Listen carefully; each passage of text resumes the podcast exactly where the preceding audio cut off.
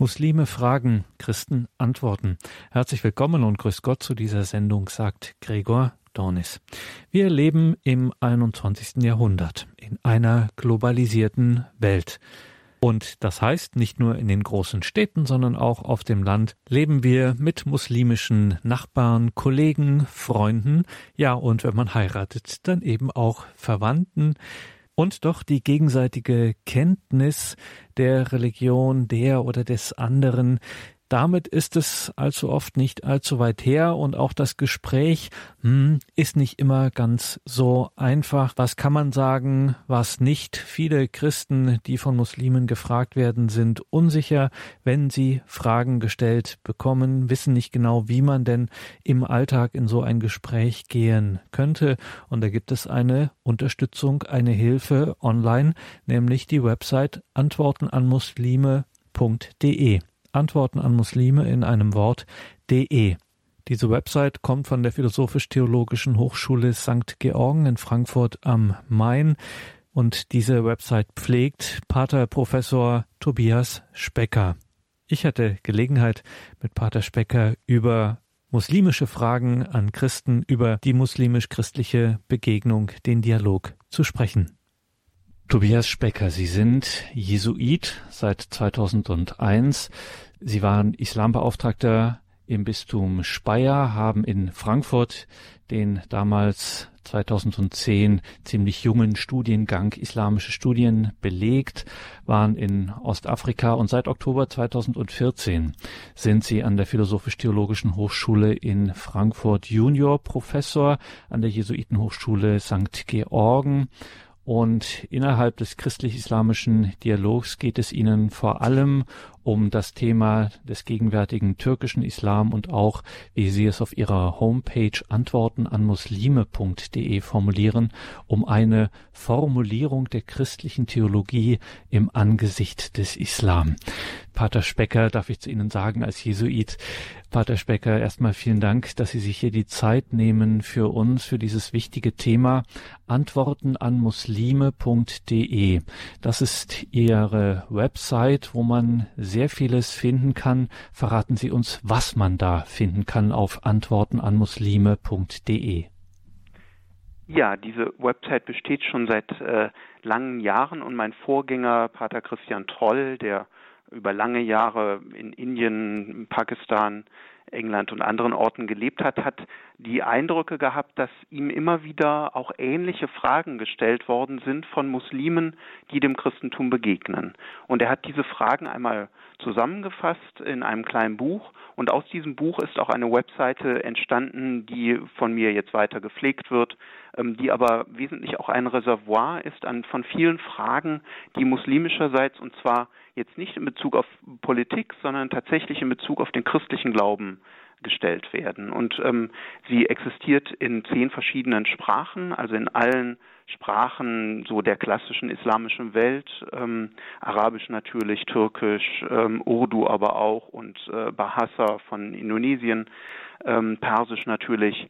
Ähm, genau, und äh, insofern ist es wirklich eine Ressource für Menschen, die von christlichem Glauben aus mit Muslimen zu tun haben und ähm, nach eher knappen ähm, Auskünften suchen, ihren Glauben zu formulieren.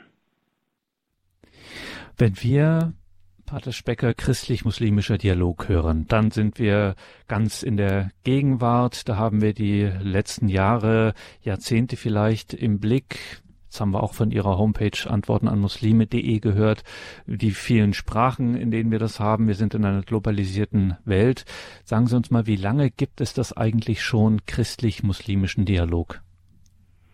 Das ist eine interessante Frage. Das hängt natürlich davon ab, was man unter Dialog versteht. Ähm, ich glaube, es lohnt sich, den Blick wirklich zu weiten, vor allen Dingen über die westliche und lateinische Welt hinaus. Dann sieht man, ähm, dass in den orientalischen Kirchen, die oftmals muttersprachlich arabisch sind, natürlich schon eine lange Zeit ähm, der Begegnung, der Auseinandersetzung, aber auch in gewisser Weise des Dialogs, nämlich der durchaus wertschätzenden Auseinandersetzung mit der Perspektive des anderen besteht. Also in dem weitesten Sinne könnte man sagen, der Dialog gerade von den orientalischen Christen besteht äh, seit dem siebten Jahrhundert. Ähm, aber natürlich jetzt im engeren Sinne wirklich der, des Dialogs, der Begegnung, ähm, der existiert, würde ich sagen, in der katholischen Welt und in der westlichen Welt etwa seit 100 Jahren. Ähm, ja, es lohnt da, wenn ich das noch sagen darf, es lohnt da auch ein bisschen über Deutschland hinaus zu gucken. Ähm, gerade die französischsprachige Welt hat da viel getan. Ähm, der Dominikaner Georges Anavati, ein frankophoner Ägypter, ähm, oder ähm, Jean Mohammed Abdel Jalil, ein marokkanischer Konvertit zum Christentum. All dies schon weit vor dem Zweiten Vatikanischen Konzil ähm, gab es da wirklich auch eine intensive und auch kenntnisreiche Auseinandersetzung mit dem Islam. Also das ist nicht erst etwas, was jetzt äh, seit 9-11 äh, entstanden ist. Und wenn wir jetzt mal auf die Erfahrungen schauen, die da bislang gemacht wurden, fragen wir gleich mal oder steigen wir gleich mal ganz positiv ein. Was sind denn so die Chancen dieses Gesprächs zwischen Christen und Muslimen? Die Chance, finde ich, des Gesprächs zwischen Christen und Muslimen und der Präsenz von Muslimen in der deutschen Gesellschaft ist, dass religiöse und theologische und wirklich auch theologische Fragen gestellt äh, sind. Ich erinnere mich, ich habe mit einem älteren Dogmatikprofessor ähm, zusammengewohnt, auch einem Jesuiten, der äh, mir erzählte, er sei äh, Straßenbahn gefahren und sei ähm, dort mit jungen Muslimen ins Gespräch gekommen. Und es sei das erste Mal in seinem Leben, dass er in der Straßenbahn auf das Thema Trinität angesprochen worden sei. Ähm, also tatsächlich, es geht durchaus um Kernthemen, ähm, wenn man jetzt, sagen wir mal, auf religiöser Ebene miteinander äh, redet. Die weitere Chance sehe ich schon darin, dass Muslime oder viele Muslime ähm, durchaus eine sehr ähm, konsequente Alltagspraxis haben, in der ähm, etwas da ist, was dem Christentum nicht verloren gehen sollte, nämlich dass ähm, Christentum nicht nur etwas mit christlichen Werten zu tun hat, sondern tatsächlich auch etwas mit einer religiösen Praxis, nämlich mit dem Gebet, mit der Lesung von Schrift. Ähm, ja, das glaube ich ist eine echte Chance, die wir über ich würde noch nicht mal sagen Dialog, sondern die wir über die alltägliche äh, Begegnung haben und die ich immer wieder auch schätze an Muslimen, dass ihnen das etwas wichtig ist und dass sie dafür auch bereit sind, Einschränkungen in Kauf zu nehmen sagt Professor Tobias Specker. Er ist Juniorprofessor in St. Georgen an der Jesuitenhochschule der Philosophisch-Theologischen Hochschule St. Georgen in Frankfurt am Main. Professor Specker, dann gehen wir mal so hinein. In der Straßenbahn sagen Sie, angesprochen werden auf äh, die Dreifaltigkeit. Das hat schon was.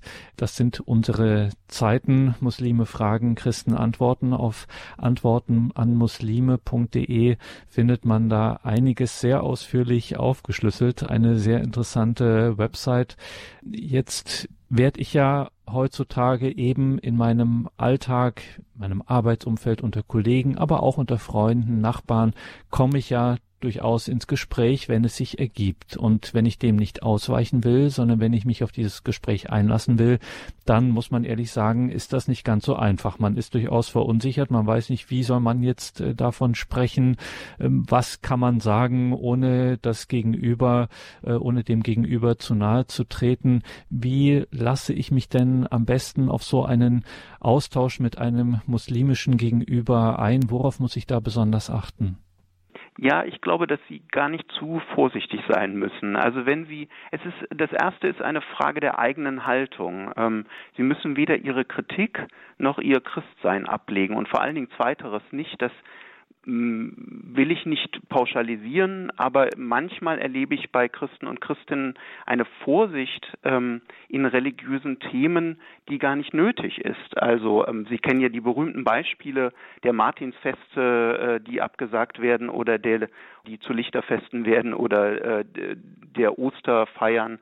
Ähm, in den seltensten Fällen, die ich kenne, geht das von den Muslimen aus, sondern das geht meistens von einer säkularen oder manchmal sogar einer zu vorsichtigen Christenwelt aus, die dann meint, aus Rücksicht irgendetwas zurücknehmen zu müssen. Ähm, die Muslime, die ich kenne und mit denen ich zu tun habe, und das sind wirklich sehr verschiedene, können sehr gut damit umgehen, wenn man offen seinen Glauben thematisiert. Ähm, das heißt ja nicht, dass man den anderen überwältigt, auf seine Seite ziehen will, was auch immer will. Insofern würde ich sagen, wenn Sie als Christ und Christin auf dieser Ebene, wenn es sich ergibt, das ist ja nicht alltäglich sofort da, aber wenn es sich ergibt, dürfen Sie, sollten Sie, können Sie ganz äh, von ihrem Glauben und auch von ihrer religiösen Praxis erzählen. Ähm, ich habe immer wieder erlebt, wir haben jetzt komme gerade wieder, wir haben eine schöne Reise gemacht mit äh, zehn muslimischen Studierenden und zehn Studierenden aus St. Georgen. Ähm, also von der Philosophisch-Theologischen Hochschule, äh, katholische und evangelische, eine evangelische Studierende. Da haben beide Seiten besonders wertgeschätzt, dass sie am anderen eben auch den gelebten Glauben erleben. Also dass sie auch die Muslime erleben, dass äh, so etwas wie Stundengebet ähm, oder Tischgebet für Christen eine Rolle spielt. Ähm, das ist erstmal keine Überwältigung, sondern das ist, das ist etwas, ja, was der andere dann eben auch mitbekommt. Jetzt könnte ich natürlich sagen, also mein Glaubensleben und mein Gebetsleben oder was auch immer, das ist verhältnismäßig einfach gestrickt. Sie, Tobias Specker, Sie haben da einen Vorteil. Sie sind studierter Theologe mit dem Schwerpunkt äh, christlich-muslimischer Dialog. Sie kennen sich im Islam bestens aus. Sie können natürlich äh, ohne Probleme mit so einem muslimischen Gesprächspartner, einer Gesprächspartnerin sprechen, auch mit der entsprechenden Erfahrung, die Sie da haben. Jetzt kann nicht von heute auf morgen gleich ein ganzes Studium absolvieren und ich möchte mich aber trotzdem innerlich vorbereiten und ja, gut vorbereitet sein. Was mache ich am besten? Ja, vielleicht fallen mir drei Dinge ein. Die, die erste, und das halte ich wirklich für zentral, auch wenn es sehr fromm klingt, ähm, ist wirklich ähm, seine Beziehung zu Jesus ähm, zu, sich zu klären und vor Augen zu führen, weil das ist der Kern des Christentums und um ehrlich zu sein, das ist auch das, was Muslime am Christentum interessiert, ähm, wenn sie ernsthaft was interessiert. Aber dann ist es natürlich, weil die Christen werden mit Jesus und der Verehrung von Jesus identifiziert. Insofern ist es seltsam, wenn Christen diesen Themen ausweichen. Also wirklich die persönliche Beziehung zu Jesus ist das Erste. Das Zweite ist, ähm, es lohnt sich, wenn Sie etwas intensiver sich vorzubereiten, sich vielleicht mit ein oder zwei Gestalten aus der Geschichte auch einmal zu beschäftigen, die Muslimen begegnet sind. Ähm, und zwar gar nicht jetzt nur auf intellektueller Ebene, sondern auch auf ganz praktischer oder alltäglicher. Ähm, um zwei zu nennen, ähm, also bekannt ist sicherlich Charles de Foucault, der Anfang des 20. Jahrhunderts ähm, in der ähm, ja, heutigen algerischen Wüste äh, der Sahara gelebt hat, unter Muslimen, unter den Tuareg, dort auch ermordet wurde und aber zugleich eben eine ganz tiefe innere Liebe zu dieser Landschaft und zu diesem Menschen hatte und der gar kein Studium des Islam gemacht hat, aber der sehr tief auch erfasst hat, worum es dem Islam ähm, so er religiös auftritt, eben auch geht. Ähm, eine andere Person, die jetzt auch immer mehr zugänglich wird, ähm, ja auch vor kurzem äh, vom Papst ähm, nochmal erwähnt wurde, sind die Mönche von Tiberin, auch in Algerien, die in den 90er Jahren, in den sch schweren Jahren Algeriens im Bürgerkrieg ermordet worden sind. Christian de Chergé, ähm, eine ganz große Gestalt, der wirklich auch eine gute Kenntnis und eine Einsicht in ähm, den Islam hatte und ähm, weder unkritisch war, aber eben auch eine echte Zuneigung hatte. Das Dritte, was Sie tun können, ist, ähm, wenn Sie wollen, sich sehr basal und grundlegend ähm, mit den zwei wichtigen Dingen auseinandersetzen der religiösen Grundlagen des Islam, nämlich Koran und Mohammed. Ähm, da empfehle ich immer einführende Literatur. Es gibt diese, jetzt ist keine Werbung, aber diese Becksche Reihe, ähm, das sind so kleine Bände. Da gibt es sowohl ein Band über den Koran als auch über Mohammed. Ähm, das sind so Dinge, die ihnen helfen können, ähm, um den anderen zu verstehen, aber das ist sozusagen gar nicht absolut notwendig, sondern das ist mehr, um das die eigene Neugier auch zu stellen sagt Tobias Specker. Er ist Jesuit, Juniorprofessor an der Philosophisch-Theologischen Hochschule St. Georgen in Frankfurt am Main. Wir sprechen über Fragen von Muslimen an Christen beziehungsweise über Antworten von Christen an Muslime, was den eigenen Glauben betrifft. Darüber sprechen wir gleich weiter nach einer kurzen Musik.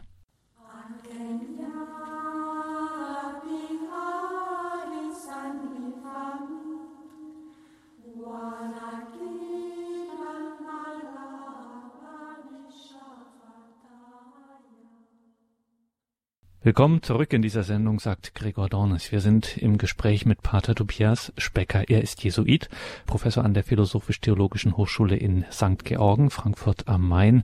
Sein Spezialgebiet der Islam bzw. der christlich-muslimische Dialog. Muslime fragen, Christen antworten. Wir wollen ein wenig in eine mögliche alltägliche Situation gehen und da gibt es einen Online-Auftritt Antworten an Muslime.de, Antworten an Muslim in einem Wort.de. Da kann man sich informieren, wie so Gesprächsfäden aussehen können. Gehen wir mal mitten hinein, Professor Specker. Gehen wir mal zu einem sagen wir jetzt mal dezidiert auch katholischen Thema doch eher, nämlich das Thema Kirche. Wie erkläre ich denn einem muslimischen Gegenüber dieses Phänomen, dieses speziell auch katholische Phänomen Kirche? Wenn mich ein Muslim fragt, dann kennt er ja oftmals, wenn er in Deutschland ist, schon äh, das Äußere. Insofern, also er weiß, dass die Kirche ein Bau ist, dass sich da ähm, am Sonntag Menschen versammeln und ähm, dass es irgendeine Form von Zugehörigkeit gibt, weil die Kirche in Deutschland ist ja gut ausgestattet.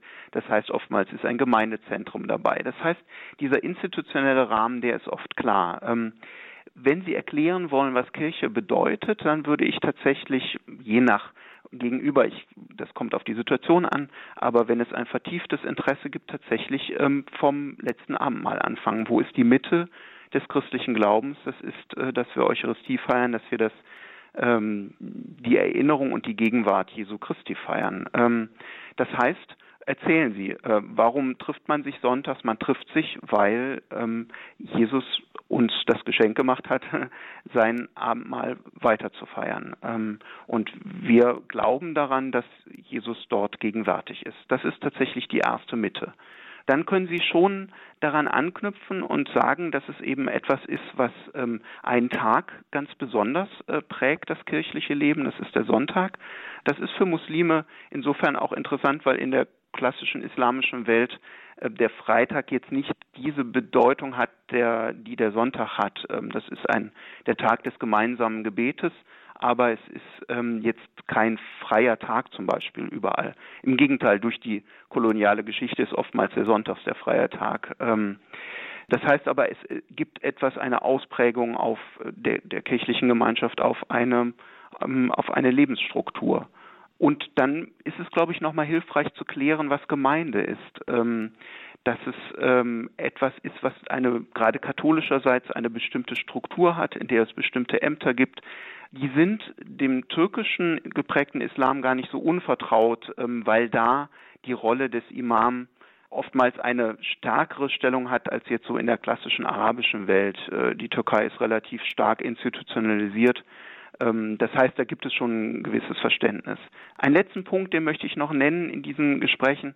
Ähm, ich glaube, so etwas äh, zu thematisieren wie Seelsorge ist auch noch interessant, ähm, weil das ist schon auch etwas, was sehr, sehr christliches, nämlich die Vorstellung, dass man Menschen begleitet in bestimmten extremen Situationen, also Krankenhaus, Tod, Unfall, aber eben auch äh, in ganz alltäglichen Situationen, weil dahinter steckt ein Gedanke, ähm, der so im klassischen islamischen Denken meinem Eindruck nach nicht so in der Vordergrund steht, dass nämlich Gott tatsächlich durch unser individuelles Leben, unsere individuelle Lebensgeschichte und Biografie wirkt. Ähm, also nicht nur darin, dass ich bestimmte ähm, Gebote halte, ein tugendhaftes Leben führe, sondern tatsächlich, dass in meinen existenziellen alltäglichen Ereignissen Gott wirkt. Ähm, das ist ja etwas, was sozusagen, wo jeder Einzelne da mit der Kirche verbunden ist. Und deswegen, glaube ich, spielt der Bereich auch eine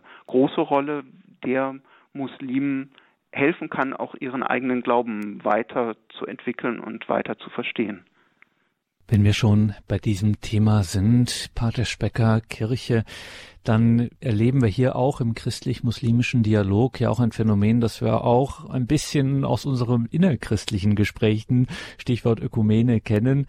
Ähm, die Katholiken kennen so etwas wie ein Lehramt.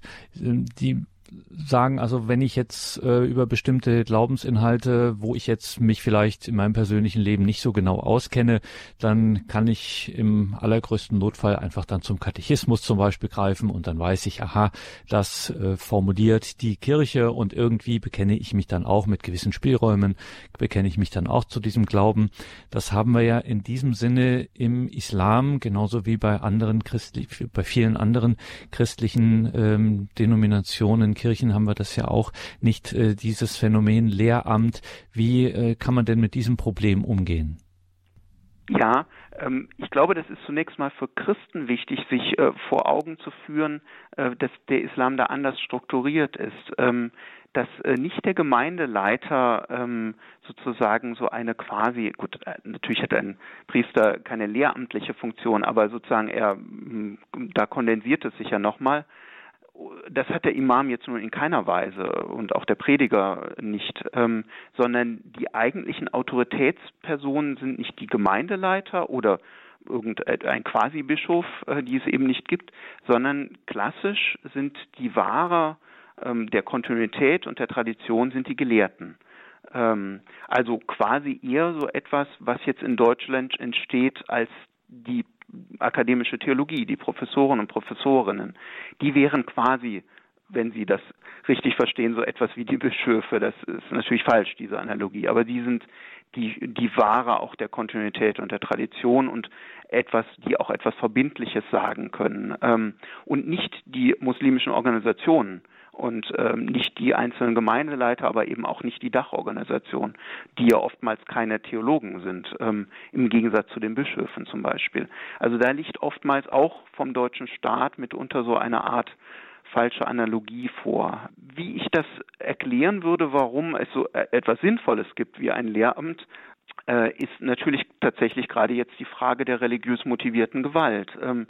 Es gibt viele Muslime, die ich kenne, die tatsächlich damit unzufrieden sind und die das ablehnen und die darin eine Verletzung ihres Glaubens sehen.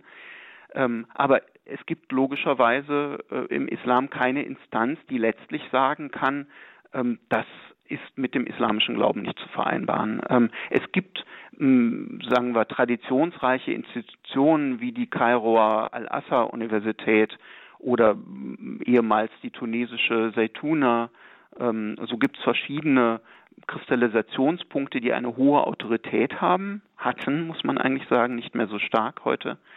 Aber es gibt kein verbindliches Lehramt für alle. Und das ist, mm, das wird es auch nicht geben. Das ist jetzt den Muslimen auch nicht aufzudrücken.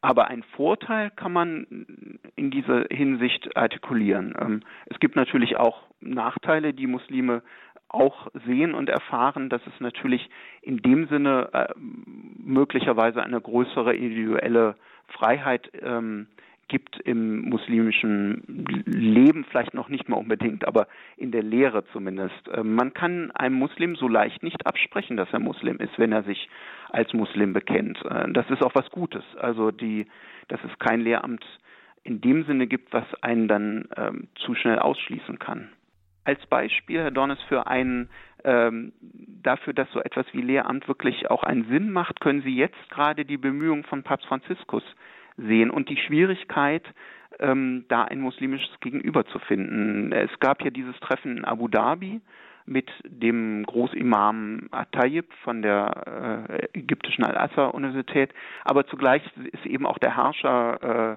der Vereinigten Arabischen Emirate da. Es gab ein Treffen mit dem marokkanischen König, was leider etwas untergegangen ist, was ich eigentlich einen viel besseren Ansprechpartner persönlich finde ähm, als jetzt hier Al-Assad, der sehr reformwillig ist. Ähm, Darf ich da kurz dazwischen fragen, warum Sie das finden, warum Sie äh, zum Beispiel finden, dass der marokkanische König ein besserer Ansprechpartner wäre? Ähm, ich denke das nicht aus politischen Gründen. Ich weiß, dass es in Marokko alles andere ist als eine lupenreine Demokratie und ähm, dass es eben auch ein Monarch ist. Aber intellektuell und auch von der Bereitschaft, den islamischen Glauben wirklich zu öffnen, sehe ich in Marokko ein weitaus offeneres Pflaster als jetzt zum Beispiel äh, das, was an Al-Assad äh, gelehrt und gepredigt wird. Ähm, da, da tut sich weitaus mehr. Ähm, da tut sich auch im Bezug auf die Frauen mehr. Marokko hat sehr stark ähm, Frauen in die Predigerämter ausgebildet. Ähm, sie treten sehr massiv einer salafistischen Interpretation entgegen. Ähm, all dies sehe ich bestenfalls ansatzweise in Al-Assad. Aber das ist jetzt meine persönliche Einschätzung, die, die meiner Meinung nach begründet ist. Aber es gibt andere, die sehen Al-Assad positiver, als ich das tue. Ähm, und da sieht man eben, ähm, dass es dieses geistliche Amt, was mit keiner staatlich, was überstaatlich ist, was sich mit keiner staatlichen ähm, Gruppierung oder eben auch keinem Staat selber identifiziert, ähm, dass das schon einen großen Wert hat, Wert hat. Äh, dass es eine universale, globale Möglichkeit gibt, eben so etwas wie eine Friedensbemühung zu artikulieren und auch zu personifizieren, persönlich zu machen, ähm, während viele der muslimischen Gegenüber dann eben doch sehr eng mit staatlichen Institutionen verknüpft sind oder identisch sind sogar ähm, und eben immer nur mit einer gewissen, ähm, mit einem gewissen, für einen gewissen Teil stehen können. Sie können werben für Zustimmung, aber sie, der, der ägyptische Islam spricht natürlich jetzt nur bedingt für den indischen oder indonesischen Islam. Und dann kommen wir Professor Specker mal auf ähm, ein Thema, auf einen Klassiker äh, zu sprechen, wo es wirklich heiß und auch äh, heiß wird und wo auch Reibung entstehen kann, nämlich beim Thema Jesus Christus. Das, was wir damit immer klassischerweise verbinden, der Sohn Gottes, ja sogar der Mensch gewordene Gott, all diese Dinge, Inkarnation, was unser theologischer Begriff dafür auch ist, das scheint aussichtslos darüber zu sprechen. Können wir darüber ins Gespräch kommen?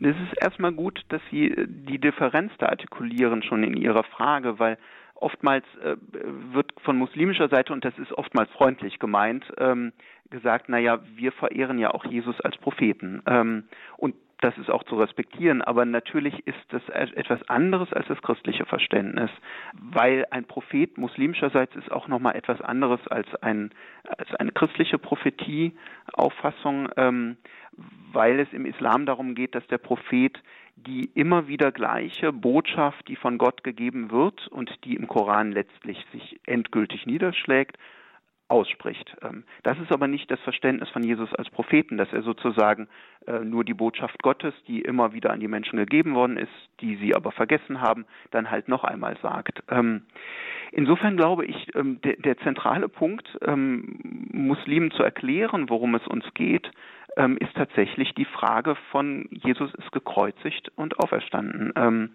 Und das ist anstößig, da haben Sie recht. Also da werden wir nicht, also wir werden da nicht zu einer Einigung kommen im Sinne von einem gemeinsamen Glauben. Das ähm, halte ich auch nicht für, für nötig. Ähm, da Muslime würden aufgeben, was sie glauben, und Christen würden das erst recht tun, wenn sie da in Verhandlungen treten würden, sondern man kann es besser erklären.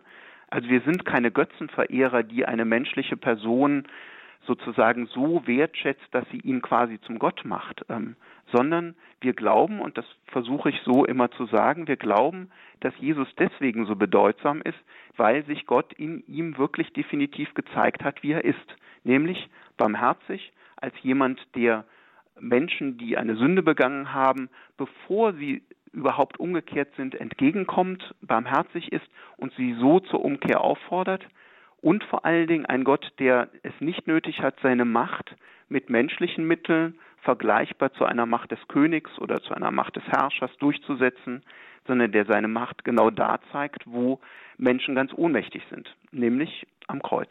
Ähm, und das ist tatsächlich, glaube ich, typisch christlich. Ähm, das ist für Muslime nachvollziehbar, aber ist eben nicht das, äh, was sie selber glauben. Also Gottes Macht koranisch gesehen äh, schlägt sich eben schon auch darin nieder, dass Gott fähig ist, sich in dieser Welt durchzusetzen.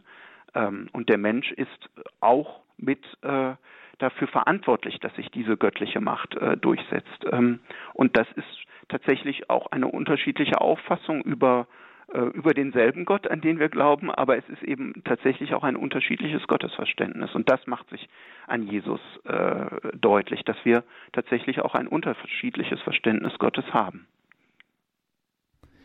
Und da sind wir ganz scharf an einem anderen Thema, was man durchaus auch mal im Erleben von Christen und ja, von ihrer ganzen Erscheinung und davon, wie sie sich geben, was sehr auffällig sein kann, nämlich das Stichwort Erlösung. Etwas, was für Christen ganz entscheidend ist, zu sagen, ähm, ganz biblisch, ich weiß, dass mein Erlöser lebt und ich weiß, mich erlöst von meinen Sünden. Wie kann denn so etwas in ein Gespräch mit Muslimen eingehen, Pater Specker? Zunächst einmal würden Muslime sagen, ähm, das ist schön, aber ich weiß nicht, warum du das nötig hast. ähm, also muslimischerseits braucht der Mensch nicht erlöst zu werden, weil er von sich heraus schon fähig ist, das Gute zu tun und das Schlechte zu lassen.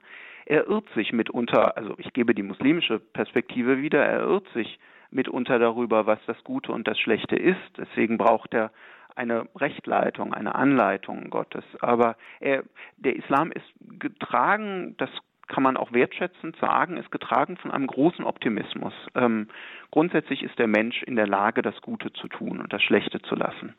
Das Christentum, und das ist, glaube ich, eine durchaus tiefe Einsicht, finde ich, das Christentum ist in dem Sinne vielleicht nicht pessimistischer, sondern es ist ähm, realistischer, würde ich sagen, tragischer vielleicht in gewisser Weise. Ähm, es geht von der grundlegenden Einsicht aus, dass obwohl der Mensch das Gute tun will und, ähm, und auch weiß möglicherweise darum, was das Gute ist, er trotzdem es nicht tut und äh, im Gegenteil er möglicherweise sogar das Schlechte tun. Das ist schon die Einsicht von Paulus. Ähm, nicht das Gute, was ich will, tue ich, sondern das Schlechte. Ähm, und erst daraus, aus dieser Einsicht in das menschliche Wesen wird überhaupt so etwas wie Erlösung plausibel, weil wovon muss ich denn erlöst werden? Ich muss erlöst werden davon, dass ich tatsächlich meine eigene Tugendhaftigkeit, mein gelungenes Leben ähm, nicht selbst machen kann. Ähm, Im Gegenteil, ich muss von meiner eigenen Selbstbefangenheit ähm, da befreit werden. Ähm, und das ist tatsächlich etwas, ja, wo eine andere Weltwahrnehmung äh, da ist, ähm, wo das Christentum eher so etwas, eine Einsicht darin hat, dass ähm, diese Welt bei aller Schönheit und bei aller Güte äh, tatsächlich auch Abgründe hat und Abgründe, die nicht durch ein bisschen besseres Verhalten ähm, zu, zu beseitigen sind, sondern die zutiefst äh, etwas mit, mit dem Leid und der Gewalt zu tun hat, die in dieser Welt drinstecken.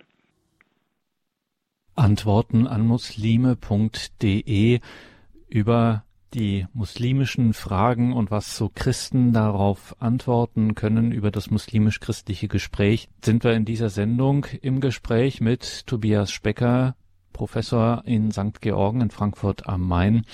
Pater Specker, und jetzt drehen wir mal für einen Moment auch den Spieß um, wenn wir schon über dieses Thema sprechen lassen wir ruhig auch jetzt mal einen Christen eine Frage stellen. Wenn der Christ dann tatsächlich sich dafür interessiert, ähm, ja, was machst du denn? mein lieber muslimischer Freund, meine liebe muslimische Nachbarin, was macht ihr denn eigentlich, wenn euch etwas unterläuft, um nicht zu sagen, wenn ihr etwas macht, was in eurem Sinne Sünde ist? Gibt es da so eine allgemeine Antwort, die man da geben kann, jenseits der vielen verschiedenen Strömungen und Richtungen und Bekenntnisse, die es im Islam gibt, äh, wo man sagt, das ist jetzt die muslimische Reaktion darauf, wenn man sagt, da habe ich jetzt wirklich etwas gemacht, was äh, mit dem, was mein Gott will, so gar nicht vereinbar ist? Ähm, gut, das ist immer gut, da Muslime zu fragen. Ich kann das jetzt nur stellvertretend sagen. Ähm, zunächst ganz simpel äh, bereuen. Ähm, also Tauber, die Umkehr und Reue spielt natürlich schon im Islam eine große Rolle. Also der Optimismus ist jetzt nicht ungebremst, äh, sondern der weiß natürlich schon auch, dass Menschen sich verfehlen. Ähm, und das Zweite ist sicherlich so etwas wie Ausgleich. Ähm, das ist ähm, in vieler muslimischer Frömmigkeit äh, spielt schon eine Rolle, dass am Ende des Lebens ähm, die guten Werke, die schlechten Werke überwiegen sollten. Und das, das schafft, positiv gesagt, natürlich schon eine vehemente ähm, Motivation, auch das Gute zu tun, um Gottes Willen, ähm, aber auch um des eigenen Seelenheils äh, willen. Insofern, das sind die beiden Dinge. Äh, sie können die Tat nicht ungeschehen machen, äh, Sie können das bereuen innerlich und Sie können es äh, durch höhere gute Werke in dem Sinne ausgleichen. Das, das wäre meine Antwort und alles weitere müssten dann die, die konkreten Muslime beantworten. Mhm. Antworten an Muslime.de. So heißt sie, diese Website, die uns veranlasst hat zu dieser Sendung. Hier einmal mit einem, der da maßgeblich auch mit dahinter steht, nämlich Junior Professor Tobias Specker, Jesuit in Frankfurt am Main an der dortigen Hochschule in St. Georgen. Pater Specker, kommen wir nochmal auf das Thema Gebet zu sprechen. Da sind ja auch gerade Christen oftmals sehr beeindruckt davon, mit welcher Konsequenz ja auch mit welcher Selbstverständlichkeit Muslime das Gebet äh, pflegen, jenseits auch von konkreten Lebenssituationen und Anlässen, sondern einfach mal, man betet schlicht und ergreifend fünfmal am Tag. Wenn ich jetzt äh, gefragt werde, welche Rolle denn nun bei uns Christen das Gebet spielt, gerade wenn man das eben nicht so offensiv im, in der Mehrzahl tut, sondern äh, dass das regelmäßige Gebet und das starke Gebet eben von, ich sag mal so, den Profis vielleicht gemacht wird, von Ihnen zum Beispiel als Priester oder was auch immer. Ähm, wie gehe ich denn da ins Gespräch? Hm, ich glaube auch wieder, indem man die, äh, die Stärke des eigenen äh, betont, ohne das andere schlecht zu machen. Die Stärke des eigenen liegt daran, dass in den Evangelien Jesus ja durchaus offensiv rät dazu, sich beim Beten, beim Fasten, dies nicht zu sehr in der Öffentlichkeit zu machen, sondern ins eigene zurückzuziehen. Ähm, und das nicht, ähm, weil weil man sich schämt ähm, oder weil man es für irrelevant hält, sondern weil es ein ganz verletzlicher Bereich ist, zwischen ein intimer Bereich zwischen Gott und dem Menschen und weil es nicht funktionalisiert werden darf, äh, weil ein Gebet ähm, etwas äh, wirklich der Beziehung zu Gott ist und nicht der öffentlichen Machtdemonstration, der Quantität oder irgendeiner Durchsetzung eines, äh, eines politischen Willens. Ähm, ich weiß selber sehr gut, und das wissen Sie auch, äh, dass das natürlich in der Geschichte des Christentums ähm, längst nicht so rein war, wie ich das jetzt formuliere. Ähm, das ist mir klar. Aber von der, ähm, von der Intention her halte ich das für den Kern äh, des Gebetes. Ähm, das Zweite, was ich hervorheben würde, ist, äh, dass es im Gebet tatsächlich um mein Leben vor Gott geht oder um das äh, Leben meiner Mitmenschen, ähm, für die ich stellvertretend bete vor Gott äh, gehe. Ähm, das heißt, wiederum die Überzeugung, ich habe das schon mal gesagt, dass mein ganz konkretes Leben äh, mit meinen inneren Regungen, mit meinen Wünschen, auch mit meinen Enttäuschungen tatsächlich etwas mit Gott zu tun haben. Ähm, das Gebet also nicht nur etwas Formelles ist, sondern tatsächlich mit meinem inneren Leben zu tun hat. Ähm, ähm, und da wird man dann Anknüpfungspunkte finden zum Muslimischen, die aber gerade nicht im Bereich oder oftmals nicht im Bereich des formalen Gebetes äh, liegen, sondern eher im Sinne des persönlichen Bittgebetes, was was eben auch eine große Rolle spielt bei in der muslimischen Frömmigkeit, was aber nicht identisch ist mit den fünf äh, Pflichtgebeten. Die sind viel eher zu vergleichen mit so etwas wie dem monastischen Stundengebet, äh, also einer formalisierten und äh, rituellen Handlungen, in der es jetzt nicht nur darum geht, wie ich mich gerade erlebe und fühle, sondern in der ich einfach das vollziehe, was ich ähm, ja, was zum religiösen Leben dazugehört. Ähm, insofern würde ich diese beiden Punkte, ähm, die ich zuerst genannt habe, hervorheben, weil ich glaube, was der Islam am Christentum gewinnen kann, wenn er denn etwas gewinnen will, ist tatsächlich eine Art von Verinnerlichung, ähm, die, glaube ich, ihm sehr nötig ähm, ist und auch, ich denke, schon möglich ist. Ähm, aber das ist der Dienst, den das Christentum tun kann sagt Tobias Specker in dieser Sendung, in der wir mal so ein bisschen darauf geschaut haben, was Muslime fragen, wie Christen antworten, wie Christen denn in so ein Gespräch, ein muslimisch-christliches Gespräch gehen können, so eine Begegnung. Pater Specker, lassen Sie uns äh, zum Ausklang dieser Sendung noch mal kurz ein bisschen in die Zukunft schauen. Wir haben ja äh, oder wenn wir über so etwas sprechen wie islamisch-christlichen Dialog, dann äh, denken wir in der Regel aufgrund der Ereignisse auch der jüngeren Vergangenheit, der vergangenen Jahre, Jahrzehnte ja immer sehr stark politisch. Und Sie haben jetzt ja speziell auch Ihr Leben, sei es in Ihren Studien, in Ihren Auslandsaufenthalten, jetzt als äh, Professor in St. Georgen in Frankfurt am Main, sind Sie als Theologe unterwegs gewesen und haben eben gerade auch den Schwerpunkt des interreligiösen Gesprächs gesucht. Ähm, leiden Sie da auch manchmal ein bisschen darunter, dass es so politisch geworden ist in der jüngeren Zeit und dass eben das genuin religiöse da immer mehr in den Hintergrund getreten ist? Ich bin Ihnen tatsächlich sehr dankbar, dass Sie dieses in diesen 40 Minuten einmal in den Vordergrund gestellt haben, äh, weil tatsächlich finde ich, steht es nicht im Vordergrund. Das ist ähm, verständlich. Ich bin auch sehr, wie soll ich es sagen, ähm, skeptisch und zum Teil auch ernüchtert, ähm, was die äh, Entwicklungen in der Türkei angeht, zum Beispiel, was die ganze politische Situation angeht. Ich glaube, dass man um ja zum Schluss nochmal zu sagen, nicht naiv sein sollte, wenn man mit Organisationen zu tun hat, ähm, dass man sehr gut schauen sollte, wer dahinter steht, ähm, dass man immer in Berücksichtigung ziehen sollte, dass es bei Organisationen eine politische Dimension geben kann und oft auch gibt. Also insofern, äh, ja, da bin ich sozusagen ähm, froh, dass es jetzt einmal einen anderen Teil hatte. Ich glaube aber eben auch der, der politische Teil ist wichtig zu thematisieren. Also ähm, wir werden zunächst einmal als Staatsbürger hier zusammenleben und da haben wir uns an bestimmte staatliche Rahmenvorgaben zu halten und nicht nur zu halten, sondern sie auch zu bejahen. Und äh, da ist auch noch Luft nach oben, würde ich sagen.